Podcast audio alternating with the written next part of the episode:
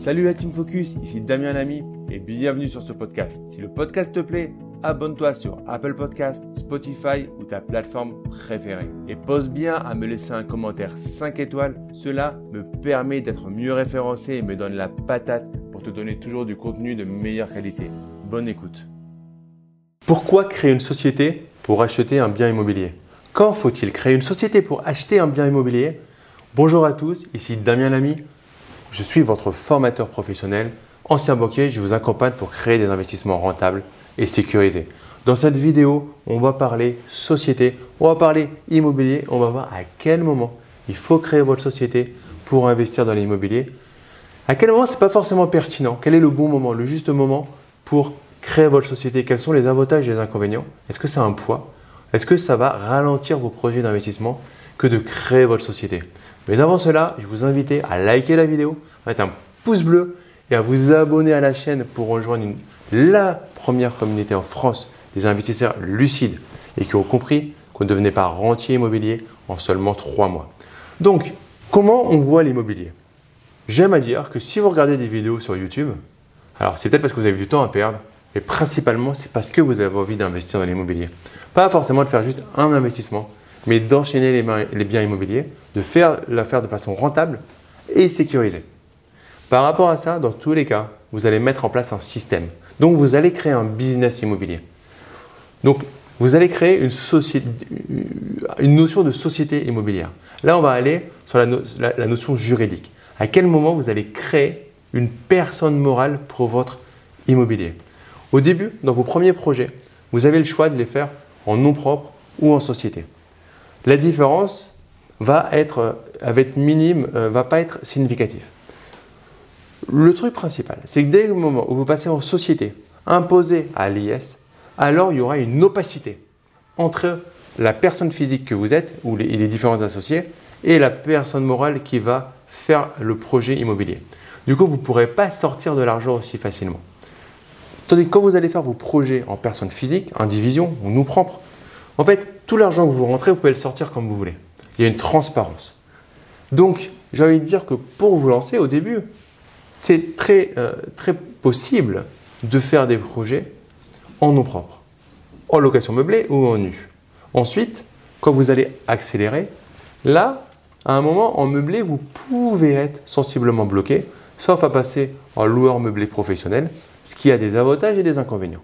Mais il y a une autre possibilité, à un moment, ça va être soit de passer en société, parce que du coup, vous allez maîtriser votre fiscalité, vous allez maîtriser euh, les biens immobiliers que vous allez mettre en place, comment vous allez être imposé dessus, quand est-ce que vous allez être imposé dessus, ça c'est OK, ou continuer en nom propre. Et dans ces cas-là, la, stratégie la plus pertinente en nom propre va être d'aller chercher du déficit foncier pour éliminer votre imposition sur le revenu.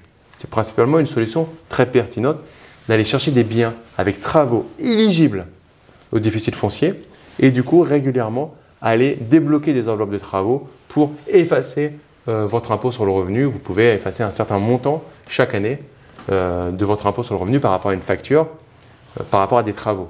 la première année, vous pouvez effacer le revenu, votre revenu sur votre revenu du, du, travail, votre impôt sur le revenu.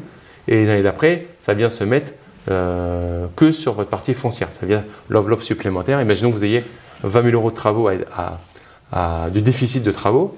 Vous allez pouvoir reporter environ 10 000 euros, euh, gommer votre impôt à hauteur de 10 000 euros. Et euh, vous allez le reste pouvoir le déduire les années suivantes, mais de votre partie de revenus fonciers. Bon, c'est un petit peu technique, mais retenez que si vous le faites en nom propre, l'un des, des avantages, c'est d'aller chercher du déficit foncier via les travaux éligibles, parce que là, du coup, vous pourrez vous servir dedans le plus de manière la plus sereine. C'est une, très très bonne solution pour être ce qu'on appelle rentier en immobilier. On n'est pas rentier en immobilier. En fait, on a notre profession qui devient de l'immobilier. C'est-à-dire que pour euh, sortir de l'argent et de l'immobilier qui remplace un salaire, on, travaille dans l'immobilier. Vous mettez en place des choses importantes de l'immobilier avec des gestions de problèmes, avec des gestions diverses et variées qui font que c'est devenu votre métier en fait tout simplement. Donc c'est pour ça que le mot de rentier en immobilier, c'est du gros bullshit qui fait juste vendre des formations. Ça n'existe pas. Euh, pour moi en tout cas, ça, n'existe pas. Quand on se crée un patrimoine, alors on travaille pour gérer ce patrimoine. Même si on délègue des choses, alors on gère le système à mettre en place, etc. etc. Vous avez compris le principe. en tout cas, quand on veut euh, se sortir des revenus euh, euh, rapidement et pas avoir de problème d'opacité de société, alors on va plutôt aller chercher la stratégie de déficit foncier. C'est une très bonne stratégie par rapport à ça. Si derrière on veut créer un système, potentiellement derrière lancer une société commerciale, etc., là, à un moment, soit le premier, soit dès le premier, soit à partir du deuxième ou troisième investissement, c'est pertinent d'aller faire ces investissements aux sociétés. Vous commencerez principalement par des sociétés civiles, sociétés civiles immobilières. Parce que l'accès au financement va être plus simple pour la banque. Si vous avez une SCI familiale, elle sera euh, mise comme étant patrimoniale et du coup, vous aurez un accès euh, au financement relativement proche si vous investissez en indivision. Donc c'est un gros, un gros avantage. Ensuite, si vous êtes à l'IS, vous avez une gestion comme en société. Et ensuite, vous rajoutez de l'activité commerciale. Et là, vous créez, euh, vous savez, le, fameux triangle avec une holding au-dessus, des conventions de trésorerie, une circulation de l'argent. Le facteur limiteur de cette partie est le fait de sortir de l'argent.